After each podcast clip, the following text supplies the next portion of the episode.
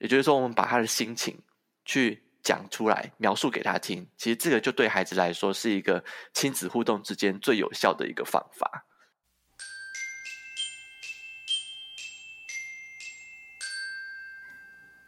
欢迎收听儿科知识家，我是儿科女医艾米莉。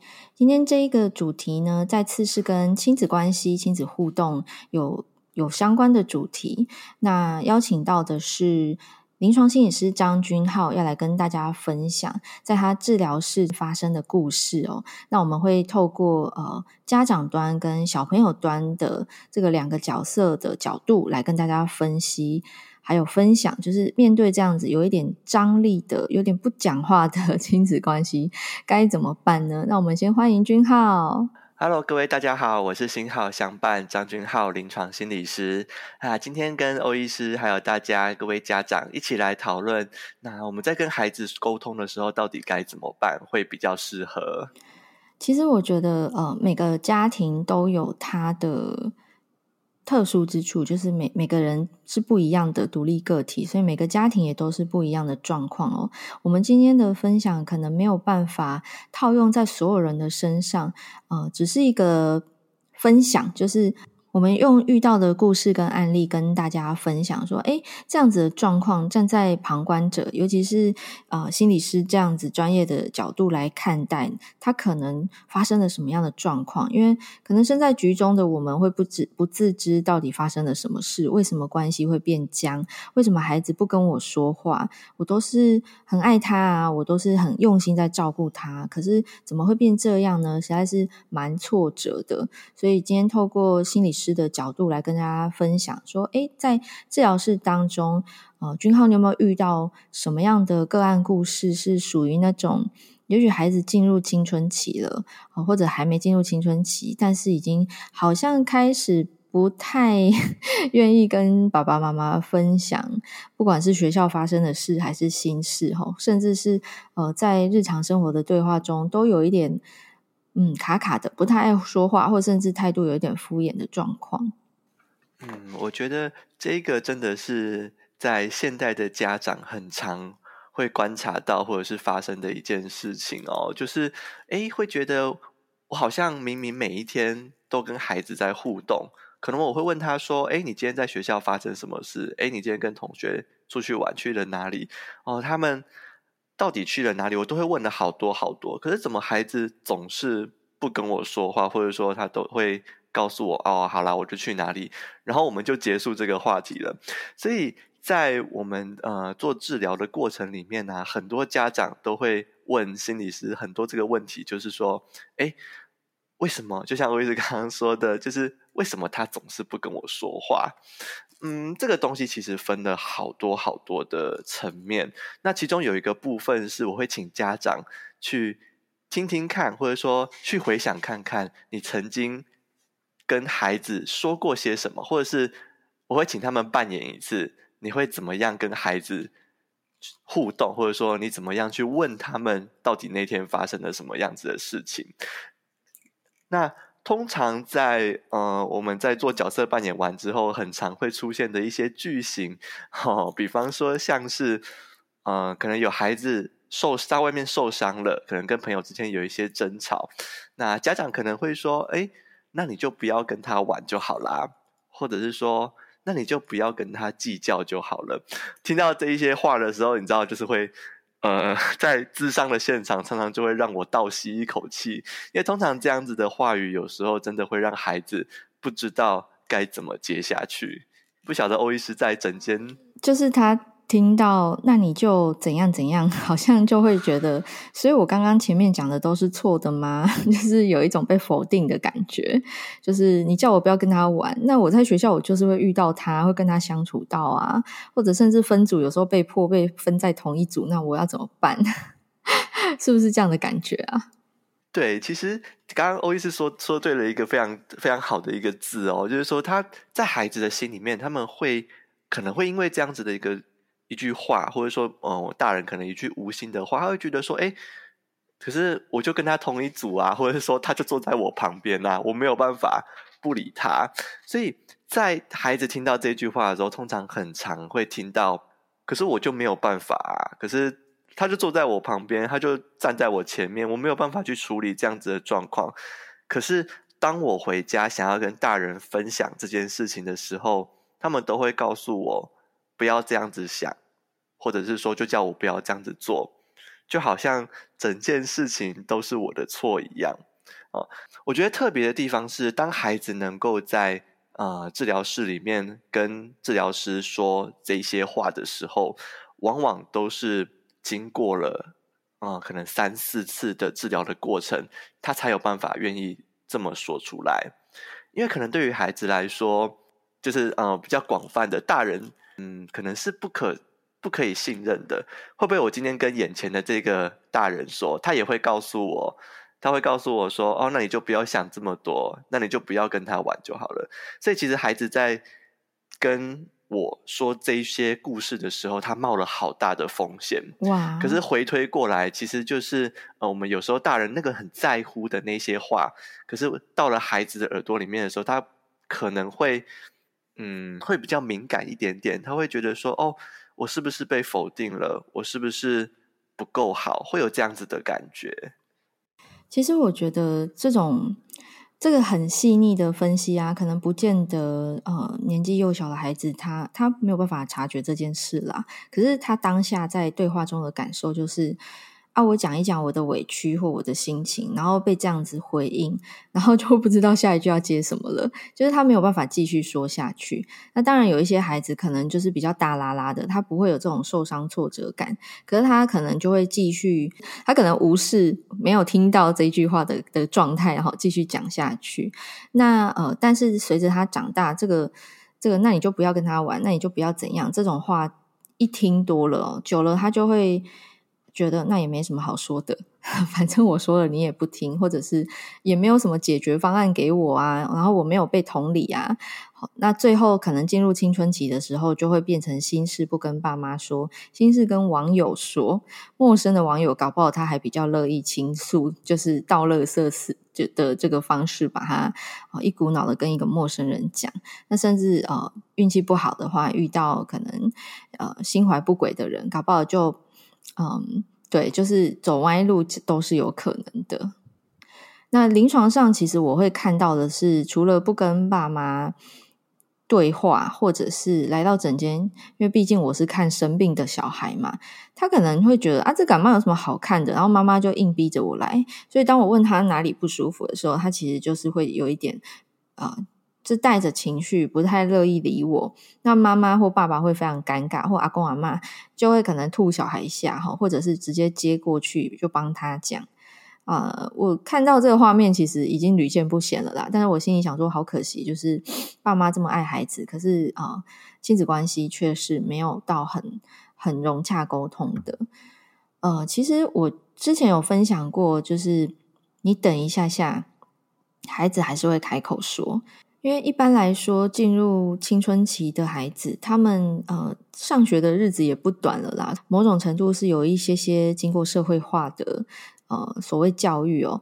那在他面前的是个医生，是个嗯对孩子来说是权威式的人物，所以他大概不会夸张到就是态度很。很过分哦，所以当他发现我在等他，然后他身后的家长没有说话的时候，大部分的时候他会回答我的问题，因为我会问很简短的问题，譬如说有没有喉咙痛。他只要回答有没有这种很简短的，他大概不会不乐意讲哦。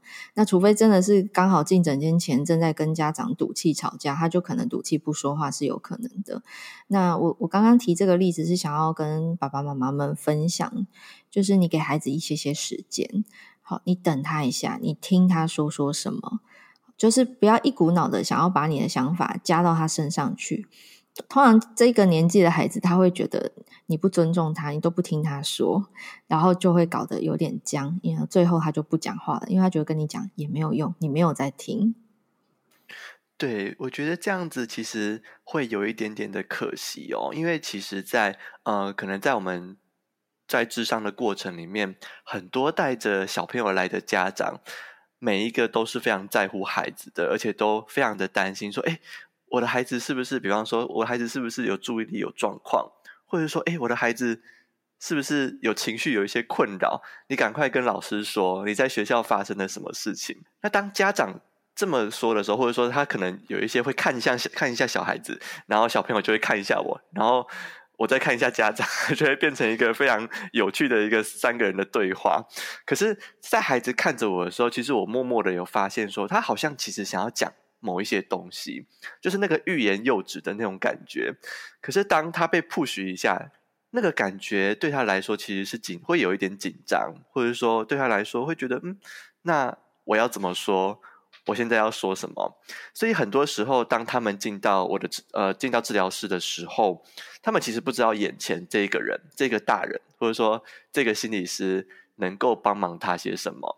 所以在一开始的时候，我都会先自我介绍，我说：“哎，我是张老师。”那今你我都会问你，你知道你今天要来做些什么吗？他通常十个里面有十个不知道他今天为什么要来，或者是他觉得莫名其妙。哎，今天我为什么要来这边？所以，呃，我们在跟孩子相处的时候，其实很大的一个困难是我们要去忍受孩子没有办法在当下。立刻说出来的那个焦虑，我觉得是家长的一个很重要的功课，因为可能当孩子没有办法说出来，或者说不知道该怎么说的时候，那个沉默的片刻，或者说那个沉默的那个瞬间啊，那个那个现象里面，是会让大人很难以承受的。就好像是我们在讲话的过程里面，诶，只要有另外一个人不说话，然后这个时候我们可能会开始紧张，觉得说，诶，那现在怎么办？现在是轮到我说吗？还是他要说？所以在那样子的一个紧张的过程里面、啊，大人可能很可能就会想要推一下孩子一把，就是说：“哦，那你赶快说啊！你今天跟妈妈说的，你今天跟爸爸说的，你赶快跟这个医生说，你赶快跟这个叔叔说。”这样。不过，往往在这样子的方式底下，孩子会更难把这些比较抽象的一些事件，用他的语言去表达出来。所以，其实有一句老话是真的，就是慢慢来，真的比较快。没错，我在诊间遇到这种不讲话的孩子啊，其实除非啊后面还有三十个候诊人数，这种很很很困难的时刻，我真的没有时间慢慢等，我只好转头看向家长。不然，一般时候我其实会等他，我至少等个三到五秒钟，然后我会看着他。因为有时候医生是忙着打字，看着电脑，没有看着病人或家长。可是通常这种时刻，因为我知道青少年的的特性是如此，我会愿意等他，所以我会转向他，看着他。那会读空气的人就会感到 尴尬，就是面前这医生在等你，那你不说点什么吗？哦，通常他们感受到这个，诶，三秒钟的静默，他就会。就算不抬头看我，他也会开口说他今天的哪里不舒服。所以那个慢慢来比较快哈。这句话在临床上我常常发现，哎，对，这个是很适用的。因为你要引他引导他说出呃他最主要的不舒服，我才有办法治疗嘛。那同样的道理套用在你们亲子的对话上面哦。很多时候，爸爸妈妈会有一个焦虑，有一个着急，哈，或者有些或者有一些担心啊，这个真的是非常难调整。我讲调整，就是说你要调整自己，先暂时放下这个担心，先给孩子时间与包容的那个安全感，他才有办法讲出来。那有的时候，他不是不愿意讲，而是他不知道如何说。哦，也许他的表达能力有限，或者是说，诶，这个感受、这个经验太新了，太陌生了，他一时之间也不知道那是什么，所以他也根本讲不出来。你不知道的事情，你怎么讲得出来呢？对吧？对，其实其实对孩子来说啊，语言这个东西，它其实是抽象的一种概念，也就是说，他看不到，而且也摸不到，所以。对小朋友来说，要像我们这样子，能够这种一来一往的对谈啊、聊天甚欢这样子，特别是要讲自己的心事，其实对小朋友来讲，其实会有一点点的困难。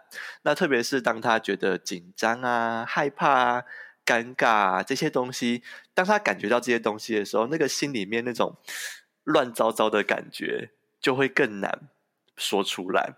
所以，就像是欧医师刚刚刚刚你说到，就是诶在诊间里面的时候，他可能会很尴尬的。看着我们，就是说，嗯，现在现在我要说什么这样。可是如果给他一点点时间的话，他其实会慢慢的把一些东西说出来。比方说，哎，那他今天身体的状况怎么样啊？那可能是我，我可能问问说，哎，那你最近在学校过得如何？就类似诸如此类这些话。那当然，这个时候就会有的家长会曾经问过我说，哎，心理师，你问的这些话，我在家里也有问过啊。我就会问他说，啊，你在学校怎么样？啊，你都跟谁玩？啊，你今天心情怎么样？哦，诸如此类的。那我就会跟爸爸妈妈说：“来，爸爸妈妈你在旁边，我知道你，我知道你很紧张，就这些话你都说过了，对不对？那你在旁边听听看，我会怎么样跟孩子说？那通常跟我跟孩子在进行互动的第一件事情，很少我会一下子就问问题。”我可能会观察他，如果是年纪比较小一点点的小朋友，我会观察他现在身上穿了什么东西，或者他拿了什么东西。比方说，曾经有一个呃很可爱的小学一年级的小朋友，他就进来要做心理评估的时候，我就看到他手上拿来拿了一个那个算是嗯 Tiffany Tiffany 绿吗？Tiffany 绿的一个袋子吧，就是那个颜色的那个袋子。然后我就问他说：“哇！”你这个袋子好漂亮哦，是妈妈送给你的吗？好、那这个时候他原他原本其实进来啊、治疗所的时候，他其实没有什么说话。可他一听到我跟问他那个袋子的时候，他整个马上眼睛就亮起来了。你可以很明显的发现，这个孩子开始想要跟你讲一些事情的。他应该会想要跟你分享，对不对？因为那是他可能喜爱的、有兴趣的事物。对对对，就是他那个东西，他非常的喜欢。我看他，他从头到尾都是握着那个袋子的。他就说：“对啊，这个是我妈妈送给我的。”他就说：“哦，那里面你装了一些什么啊？”他说：“我装了一些，比方说这个是水壶，然后这个是什么？呃，有一些迪士尼的口罩 之类的。”所以，其实，在这样子，我们其实大概我我聊，我跟他聊他的包包，大概聊了快十分钟吧。然后在十分钟之后，我就会慢慢的把我们的对话内容。带到游戏里面，我就会跟他说：“那，嗯、我们还有一些时间，你会想要玩游戏吗？”他就说：“哦，好啊。”然后我们就在那个游戏的过程里面，比方说我们会玩一些桌游，在桌游里面，我就会掺，可能偶尔会掺杂一些些他日常生活的一些基本的评估。比方说，我会问他说：“哦，那你喜欢去学校吗？”他就说：“嗯，我其实没有很爱学校耶。”然后我就说：“哦，怎么了？怎么怎么了？不喜欢去学校？”他说：“我左边那个人很讨厌。”所以透过玩游戏的方式，慢慢的引导孩子，呃，卸下那个紧张、那种防备的姿态，然后可以引导他说出他的心事，好，甚至是家长一直打结没有办法解决的一些问题。这个就是我们在呃治疗室里头发生的。一个故事，那呃，像这样子的例子啊，如果爸爸妈妈他们想要在家里头重新开启跟孩子的对话，或者是他觉得好像孩子闷闷不乐，可是孩子他不知道如何说，爸爸妈妈在家里可以用什么样的方式跟他呃，就是互动啊，或者是有什么技巧可以教给家长们嘛？因为我相信，就是不讲话，真的对家长来说会有一点担心。呃，很常有的一个一个状况，就是在我们智商的过程里面，家长都会说：“哦，我都每我都问他很多，我都每天都有问他事情。”那这个时候，我通常都会跟家长说：“爸爸或者说妈妈，我觉得你做得很好，因为你问的很详细。但是在这个时候，我们让自己放松一点点，我们让这样子的问题去减少一点点。我们只要去问他说：‘呃，诶，今天心情怎么样？’或者是。”问他说：“哎，今天还好吗？”那这个时候很常会出现的反应，大概会是小朋友就会说：“哦，还好啊，没事啊，都可以啊。”哦，那这个时候开始就是关键喽。我们会去观察这个孩子，他在说“还好啊，没事啊”，他的语气还有他的心情可能是什么。比方说，曾经有一个在呃我的智商室里面的孩子，我就真的这样子问，我就问他说：“你哎，这个礼拜过得还好吗？”他就说：“哦。”还好啊，没事吧？好，然后当我听到那个没事吧的时候，我就我就猜，我就猜说，哎，我刚刚听到你说没事了的时候，感觉好像有一些事情卡在你的心里面，不知道怎么跟我说，是这样子吗？好，那通常这样子的一个方法，就是我们去尝试的把孩子的心情推测出来，或者说去猜猜看他现在的心情是什么。因为在很多时候，情绪这件事情其实比事实更重要。就是孩子现在目前他现在的状态是什么？比他真正经历了什么样子的事情，我觉得他是会有一个先后顺序的。我们先接住孩子的情绪，或者说先接住接住孩子的心情之后，我们再来跟他谈后续他实际上发生什么事情会比较有效果。就像是在跟一个呃，可能爱情里面很难过的一个人，我可能跟他说：“哦，你再找下一个。”或者说：“哦。”他就是很坏，哈！我想，我想，可能对，我想大家可能都会有这样子的经验，就是我们心里面其实某种程度上知道这件事情它到底发生什么事情了，可是就是那个感觉上、那个心情上还过不去的时候，我们最需要的是有一个人能够听懂，或者是说能够去见证我现在的心情是什么。所以对于孩子来说也是一样哦，就是我们只需要去帮孩子说出来他的感觉，或者说去。站在他的旁边，去告诉他说：“嗯，我知道这样子真的不是很舒服，让你很生气。”好，其实，在这样子的过程里面，孩子慢慢的会体会到说：“哎呦，今天这个大人他没有要问我为什么要这样子，诶，或者说他没有要直接给我建议，他没有要直接跟我说啊，你就不要跟他玩就好了。他反而是想要先听懂，我现在真的很不舒服，我觉得很难过。我觉得先听懂情绪。”然后把这个情绪讲出来，其实就会是第一件事情。我觉得是各位家长可以做到的最好的一件事情了。那通常我在我们在这样子的讲到这边的时候，我都会问家长说：“哎，那妈妈你觉得他在某一件事情的时候，他的感觉是什么？”好，那。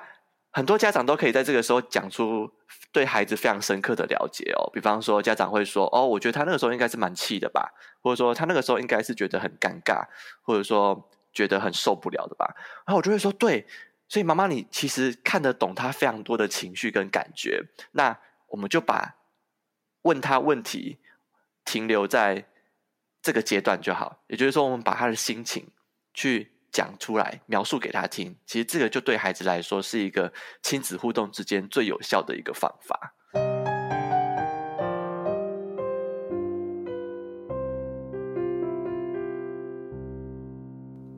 OK，所以欧医师帮大家稍微整理一下下哦。其实君浩这边分享的就是我们在跟孩子对话的过程中啊，我们比较容易可能就事实去讨论，然后可能提供解方，或者是提供自己的想法，可是有时候会忘记要。呃，关心孩子的心情哦。那如果你发现孩子不太跟你说话的时候，你想要重启对话的话，可能用他最感兴趣的事物作为那个破口来破冰是比较相对能够。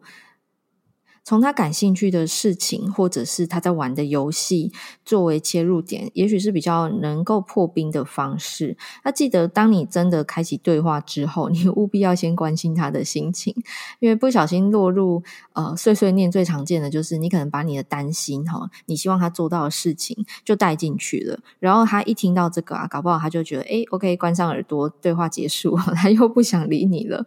所以务必要先去呃关心他的状态。那也许年纪小的孩子比较不知道如何表达的话，你可以替他说出来。那如果家长觉得这个很困难，其实欧医师蛮推荐大家可以去找一些情绪相关的绘本，就那种孩子幼小孩子在读的绘本哦。那现在绘本非常的这个先进，就是它会有各式各样的教具啊、道具啊，提供你不管是呃情绪的颜色啊，吼，还是有一些什么卡牌之类的。可以跟孩子玩的东西，哈，就用桌游的方式也是很棒的一个模式。然后又可以把它，呃，就是你创造了相处的时间，然后呢是透过很轻松的方式，因为你是玩游戏嘛，就不是说教了，然后又可以达到沟通的效果。我觉得这个是大家可以试试看的。对，像情绪的绘本，特别是对于低年级或者说学龄前的小朋友来说，特别的有效，因为呃，他们看到那个图，或者说在家长可以一起跟他看这个图片啊，或者说故事的状况的时候，他就可以比较知道说，哦，原来这样子叫做生气，哦，原来这样子叫做难过。在那个在那个读绘本的过程里面，他们就可以知道说，哦，原来情绪是长这样子的。因为如果孩子没有办法把自己的情绪用语言、用词汇把它说出来的时候，它往往会变成另外一种形式。比方说，这个情绪可能会变成呃比较外在的行为，比方说敲门啊、摔门啊、呃打桌子啊，或者是攻击的一些行为。那如果往内的话，往内在的一些行为的话，可能就会是各位家长很常遇到的，比方说沉默，或者说一些紧张啊，或者说心情低落的这些状况。所以，让孩子能够有办法用他的口语去说出自己的心情，其实是很重要的。好的，所以今天跟大家分享的这个议题啊，就是整间我观察到以及治疗室里头君浩观察到的一个小状况，但是也是让蛮多家长很苦恼的，就是孩子不跟你说话，或者甚至不想听你说话的时候该怎么办？那可能要请大家检视一下，呃，自己有没有一些沟通上的惯性，也许把这个惯性做一个调整，转个弯哦，呃，整个对话会是。非常不一样的。那呃，其实最后我想要提醒大家，我们、呃、在讨论的过程中啊，有呃讨论出一个句型，就是它其实是有后坐力，但是非常常听到亚洲的家长会讲这句话，就是我们刚刚前面有讲的，那你就不要跟他玩，那你就再更努力一点，好，就是那你就再怎么样，或那你就不要怎么样。这句话其实是有后坐力，那听在孩子的耳里，他其实是。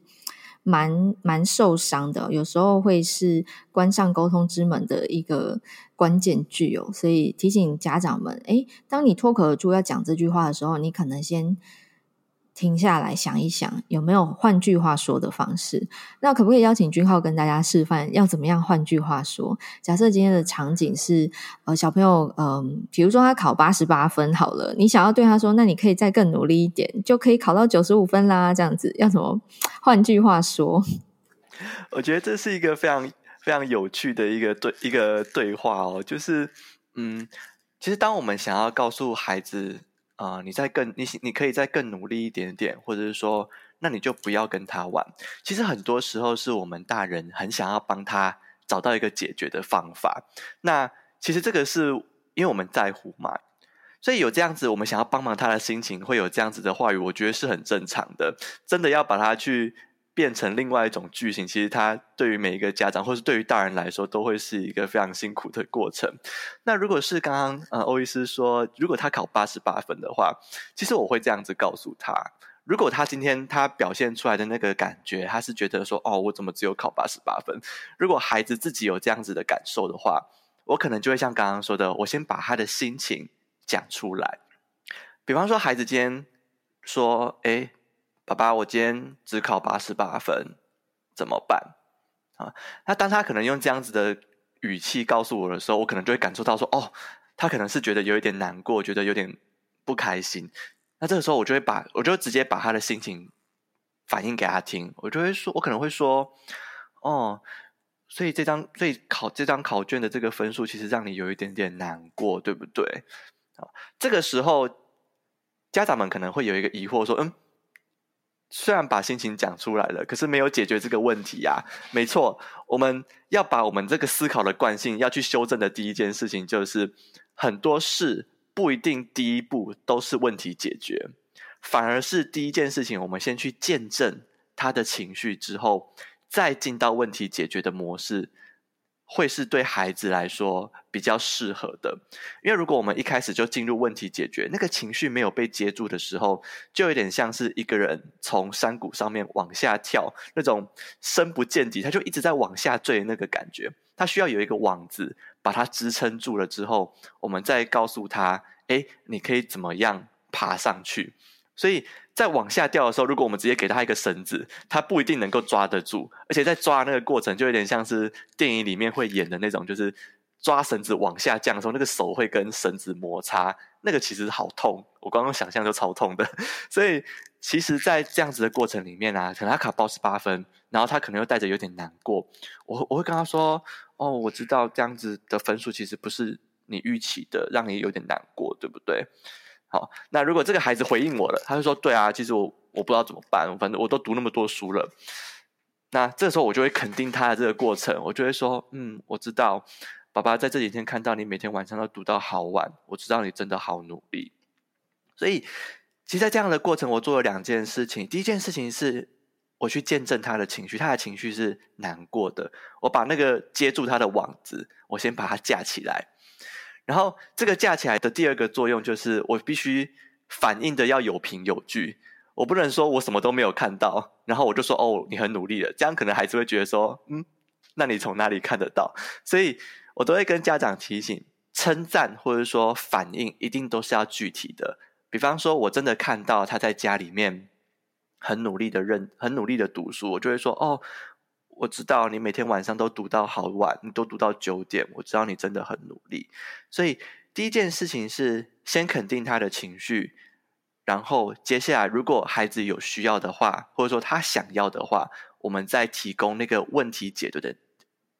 我们再提供那个问题解决的那条绳子，对孩子来说，他比较能够接得住，而且最大的效果在于家长也会比较放心，也会比较不会把那么多的压力都放在自己身上，让自己好焦虑，好不知道该怎么办。哇，感谢君浩跟大家分享这个。换句话说，所以其实换句话说，不只是一句话哦。那呃，中心思想就是记得先呃。表达你的关心，所以从情绪来入手是还蛮自然的。就是你可能看见孩子的沮丧，或者是他的一些挫折感，那他可能不会讲哦，他可能也许年纪还不到，所以他也不知道那是什么感觉。你帮他讲出来，某种程度就是一种同理了，然后他会觉得他是被关心的，有被接住的感觉。那再来就是，呃，这个问题他也许一时半刻没有办法解决。所以最重要的事情不是现在当下立刻提供解放，而是先关心他的感受。所以不急着解决问题，我觉得是第二个要提醒各位爸爸妈妈的。那呃，最后呢，呃，邀请大家就是，诶，如果这一段你听的是有感觉的话，我很希望呃。听众朋友有机会可以跟我们分享，就是也许你你遇到的事情，或者你你周遭朋友家里头的呃跟孩子相处的一个状况，你有观察到，非常欢迎大家可以私讯跟欧医师分享。呃，最后想要跟各位家长说到的是。虽然这些话是我们在亲子沟通里面常常说的，比方说它是一个地雷的一个句型，不过我想各位家长也不用太担心哦，就是其实会有这样子的一个心情，就是比方说包含很着急呀、或者说对孩子是很体贴的，就不知道该怎么办，所以我想有这样子的心情是很正常的，嗯，不用急着着急说一定要赶快，诶，我要切换到另外一个行为的模式，只要让我们能够慢慢的在生活里面去。变化，我们跟孩子相处的这个讲话的方式，其实孩子慢慢的他们是会感觉到的，不管是一点点，或者说再小的改变，他们其实都发觉得到，因为孩子们都是很敏感，而且他们也都能够知道大人对他们的关心。那那最后，我想要邀请君浩跟大家分享你的粉丝团，那通常会有什么样的啊、内容，或者是有什么讲座的资讯吗？呃，我在我的粉丝专业心好相伴张君浩临床心理师里面，呃，很常，比方说会谈到儿童的教养，或者是说我其中的一个工作的重点也包含是婚姻还有伴侣的智商，所以很多文章也会提到说，诶，我们在爱情里面，或者说跟另外一半我们会怎么样子的相处，其实这个也是我在。呃，粉丝专业里面很常会谈到的主题，所以不管是小朋友啊，或者是大人，或者是到伴侣之间，都是我们可以一起有机会的话可以讨论的主题。也谢谢今天欧医师的邀请，让我能够跟各位家长分享有关于在跟孩子怎么样互动的这一个技巧。好哦，非常谢谢君浩今天来到节目当中，跟大家分享这个亲子关系的雷剧哦，有后坐力的一个句型。那大家也不用太紧张哦，因为呃，关系的培养，毕竟你们天天相处，它是有机会修复，然后慢慢调整、慢慢改进的。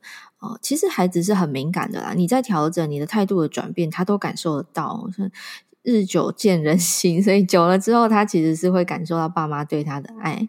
那如果大家还有呃进一步的问题，或者想要点播其他的主题呢，欢迎私讯我们。那欧医师会把我的 IG 还有君浩的粉丝团连结放在今天节目资讯栏里头，也邀请大家动动手指，帮我们到 Apple Podcast 留下五颗星的评价啊！你的留言对我来说是非常大的鼓励哦。之前有一个粉丝非常可爱，他私讯我，然后他跟我说他找不到那个 Google 的 App 要去哪里帮我。留五颗星，因为他很喜欢。呃，不好意思，好像只有 iOS，就是 Apple 可以去那个 Apple Podcast 的那个平台留评价，所以我就跟他说：“哎，非常感谢你，就是你的五颗星我，我心意我已经收到，满满的鼓励哦。呃，很谢谢他的鼓励哦。你们私讯的时候，其实我都蛮开心的。呃。从九月份开始，欧医师大概都会尽量在每周二更新节目，有时候会比较晚一点哦，就是比较忙的时候可能会 delay 一下下。那我们下次空中再见喽，拜拜！啊，各位拜拜。